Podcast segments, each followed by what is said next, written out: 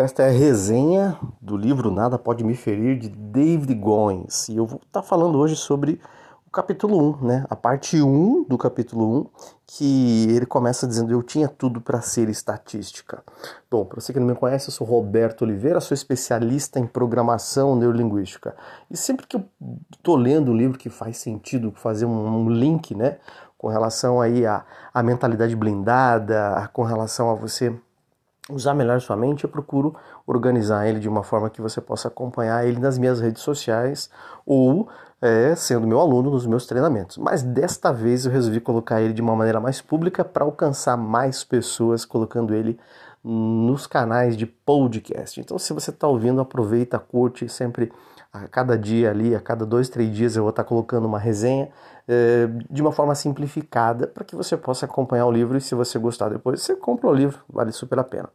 Nessa parte do capítulo, né, eu tinha tudo para ser uma estatística, o autor ele, ele mostra o quanto o aspecto da violência dos, doméstica ele causa cicatrizes, às vezes até é, dificilmente ah, vamos dizer assim, cicatrizes profundas que dificilmente vão ser trabalhadas e dificilmente vão ser curadas. Elas vão permanecer durante muito tempo e muitas vezes elas podem se abrir.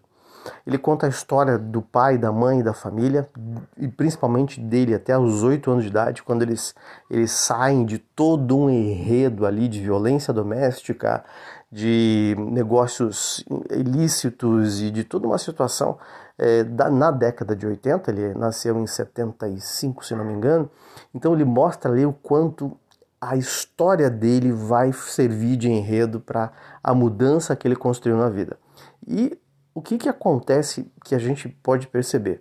Muitas das pessoas, muitas das pessoas, eu diria que a maioria das pessoas tem uma história difícil, tem uma infância difícil, tem uma vida difícil, ou por ter escassez de recursos na sua infância, ou por acontecer como eles que tinham até uma certa é, é, situação financeira um pouco razoável, mas tinham violência doméstica, tinham o, o alcoolismo presente, né? ele, ele, ele, ele apanhava com frequência, ele não tinha um bom rendimento na escola.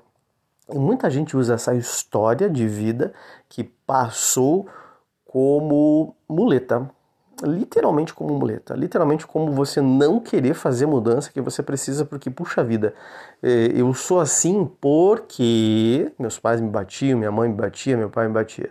Eu sou assim porque meu pai era alcoólatra, meu pai tinha um comportamento não adequado, minha mãe era A, B, C, D, F, G.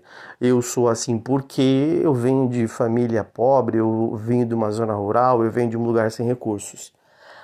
E é muito fácil você ficar preso nessa história. É muito fácil você ficar contando essa história para você e, e, e, e, tirar de você uma coisa que é importante, que é o poder da escolha. O poder de escolher ser quem você quiser construir ser. O poder da escolha de você construir quem você quiser ser a partir do momento em que você toma uma decisão mais inteligente, que toma uma decisão mais acalorada dentro de você.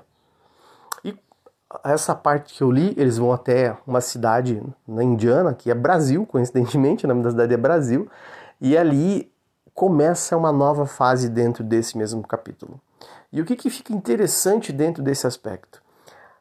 Enquanto eles não mudaram o ambiente, enquanto eles não saíram de onde eles estavam, enquanto eles permaneceram com medo de que a vida não fosse plena, com medo de que ah, eles não conseguissem dar conta, com medo de que eles não fossem bons suficientes, não existe uma segunda jornada.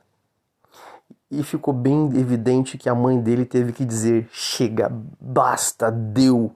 Ela se encher daquilo. Ela ficou mais de oito anos, ali, dez anos, vivendo num ambiente tóxico, é, criando os filhos naquele ambiente tóxico, então ela teve que chegar no limite, levar 10 anos para ele chegar nesse limite, né? 8 anos para ele, no caso, para dizer chega, deu. E a vida começa a ser contada de uma nova perspectiva, que eu não sei qual é ainda, a partir do momento que a gente muda de ambiente. Então, fica mais um movimento. Você quer realmente mudar a sua vida. Olha em volta. olha os amigos com quem você anda, olha as pessoas com quem você conta as suas coisas, olha a qualidade dos seus colegas de trabalho ou até dos seus colaboradores, que às vezes a sua empresa não está indo bem porque você continua com as mesmas pessoas, você continua com o mesmo ambiente que, ah, mas quando eu comecei eles estavam lá legal, mas para você talvez ir para um outro patamar, ou eles vão te acompanhar, ou eles vão ficar para trás. O, o ambiente eu diria ambiente pessoas, ambiente estudo, ambiente lugar, né, casa, vai influenciar significativamente a qualidade do seu resultado.